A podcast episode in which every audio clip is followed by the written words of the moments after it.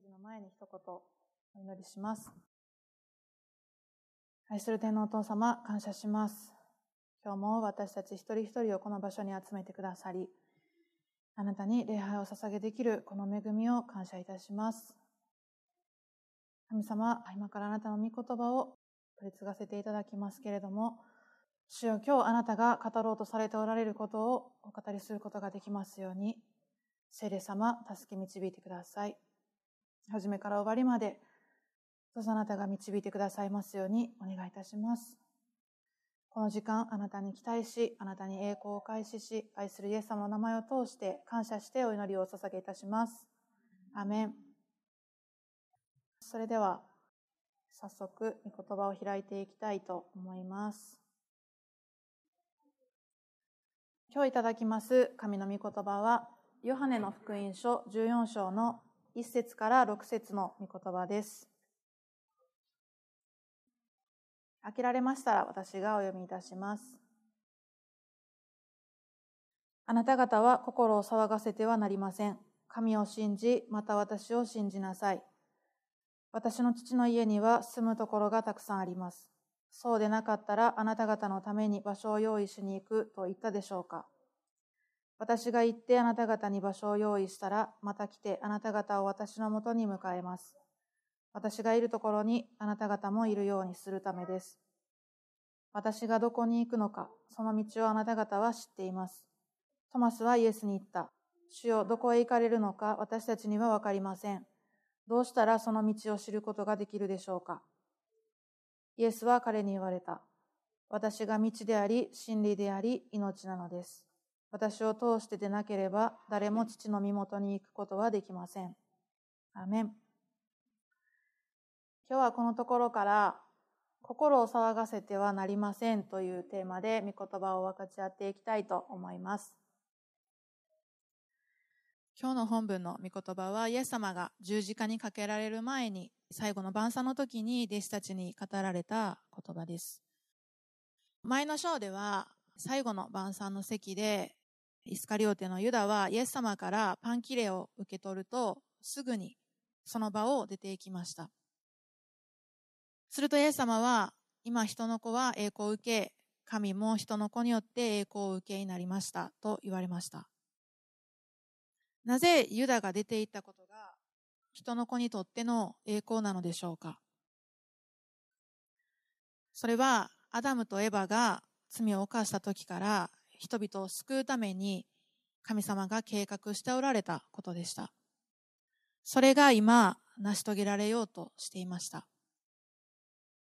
それは父なる神様にとっても同じです。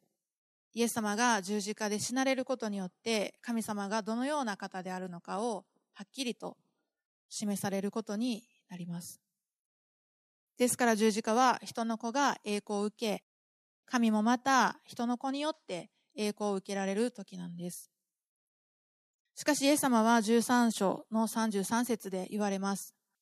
イエス様はもう少しの間彼らと共にいますが、その後いなくなり、彼らがイエス様を探しても見つけることができないということでした。一体それはどういうことなのか、シモン・ペテロはイエス様に尋ねました。主よどこにおいでになるのですか？なぜ今ついていけないのですか？あなたのためなら命も捨てますと、ペテロは言いました。するとイエス様は彼にこう言われました。私のために命も捨てるのですか？誠に誠にあなたに言います。鶏が鳴くまでにあなたは三度私を知らないと言います。ペテロはイエス様のために命を捨てると言いましたが、鶏が鳴く前に彼は三度イエス様を知らないというと予言されました。これを聞いた弟子たちは、ますます不安になったと思います。これまで3年半の間、ずっとイエス様と共にいて、イエス様を信じてついてきたのに、一体これから先どうなってしまうのかと心配でたまらなかったと思います。イエス様は弟子たちが先行きが分からず不安の中に陥っていた時に彼らにこのように言われました。今日の本文にあるように、あなた方は心を騒がしてはなりません。神を信じ、また私を信じなさい。では、そのような時、私たちはどうしたらいいのでしょうか？ここには、神を信じ、また私を信じなさいとあります。自分が直面している問題を自分一人で解決しなければならないとしたら、不安で心細くてどうしようもないと思います。しかし、主が私たちに代わって戦ってくださると信じ、この主に信頼し、主に身を寄せるなら、平安を与えてくださることを心から感謝します。でも残念ながら、私たちがどんなにイエス様を信じていると言っても、いざ現実の生活において目の前の問題に直面するときに、そうした信仰はどこかへ行ってしまうことがあるかもしれません。確かにイエス様を信じて罪から救われ永遠の命が与えられていますが、この世にあっては不安、恐れに苛まれながら生きることになります。この時の弟子たちはそうでした。彼らもまたイエス様を信じていました。しかし、そんな彼らにイエス様は心を騒がせてはなりません。神を信じ、また私を信じなさいと言われました。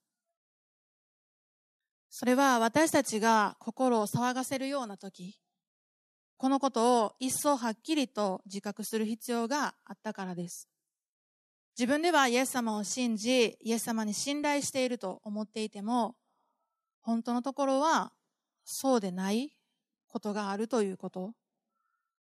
日頃イエス様に信頼している人でも、もう一度この原点に立ち返るとき、心の中から本当の安らぎが与えられていきます。イエス様はマタイの福音書6章25節から34節でこのように言われました。ですから私はあなた方に言います。何を食べようか、何を飲もうか、自分の命のことで心配したり、何を着ようかと自分の体のことで心配したりするのはやめなさい。命は食べ物以上のもの、体は着るもの以上のものではありませんか。空の鳥を見なさい。種まきもせず、借り入れもせず、蔵に収めることもしません。それでもあなた方の天の父は養っていてくださいます。あなた方はその鳥よりもずっと価値があるではありませんか。何を食べようか、何を飲もうか、何を着ようかと言って心配しなくてよいのです。あなた方にこれらのものすべてが必要であることは、あなた方の天の父が知っておられます。まず、神の国と神の義を求めなさい。そうすればこれらのものはすべてそれに加えて与えられます。ですから明日のことまで心配しなくてよいのです。明日のことは明日が心配します。ロークはその日その日に十分あります。イエス様は、まず神の国と神の義を求めなさい。そうすればこれらのものはすべてそれに加えて与えられますと言われました。まず、神の国と神の義を求める。これが真の解決です。今日の本文に戻りますが、3節私が行ってあなた方に場所を用意したら、また来てあなた方を私のもとに迎えます。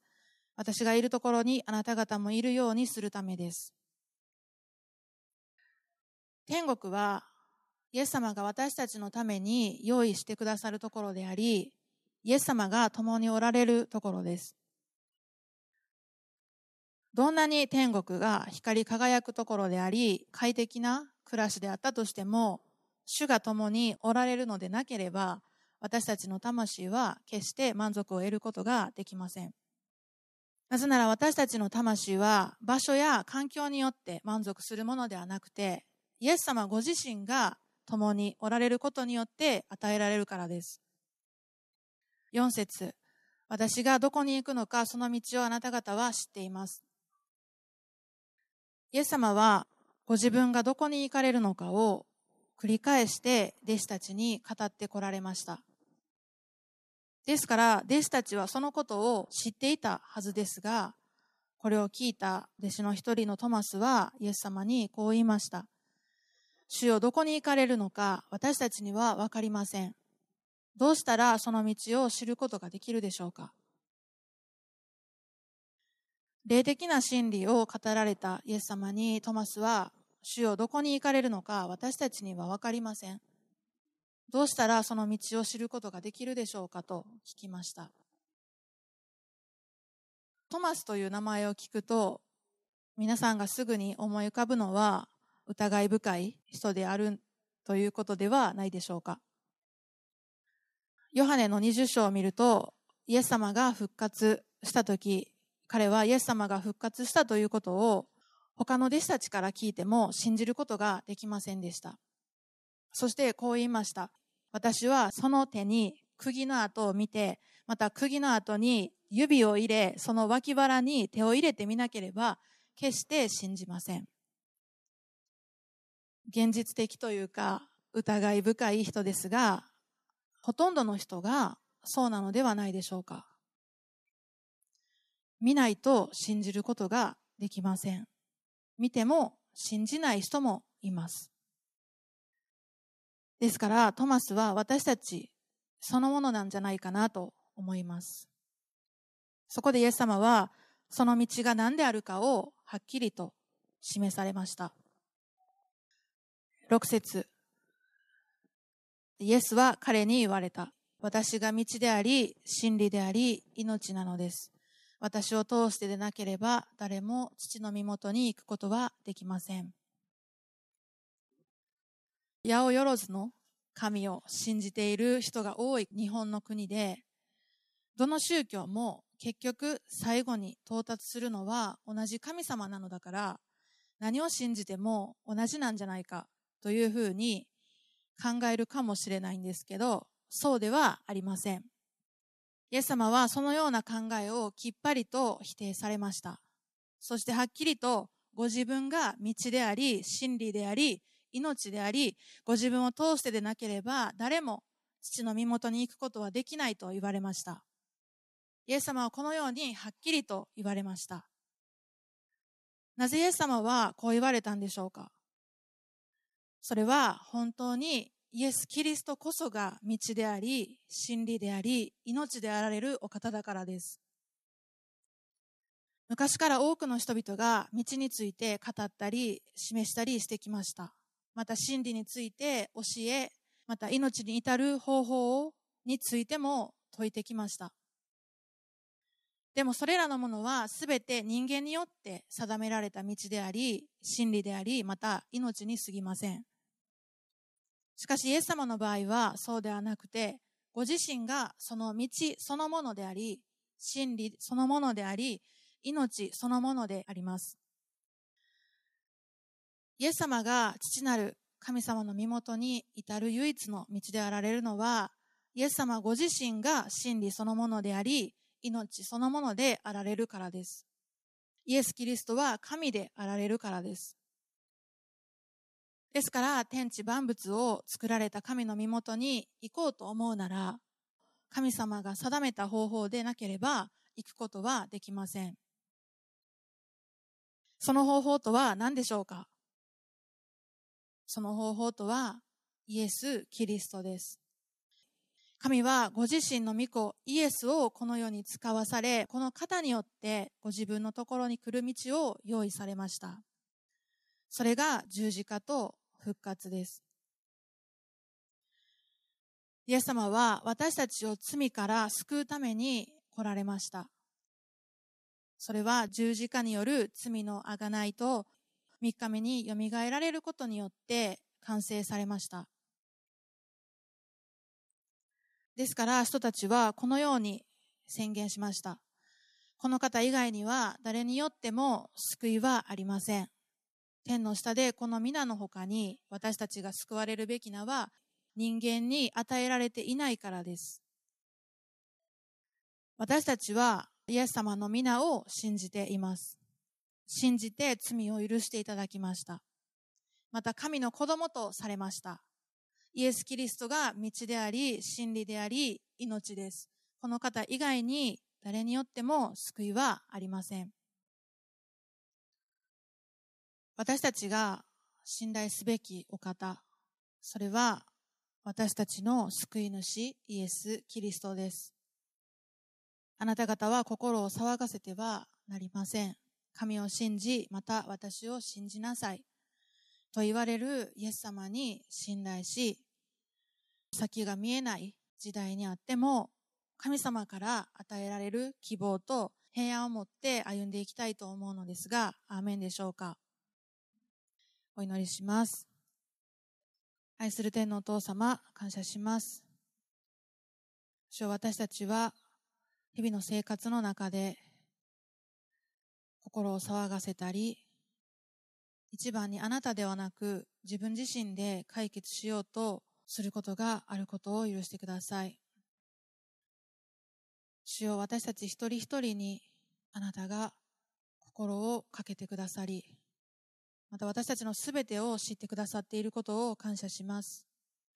また私たちの必要すべてをご存知であられることを感謝いたします。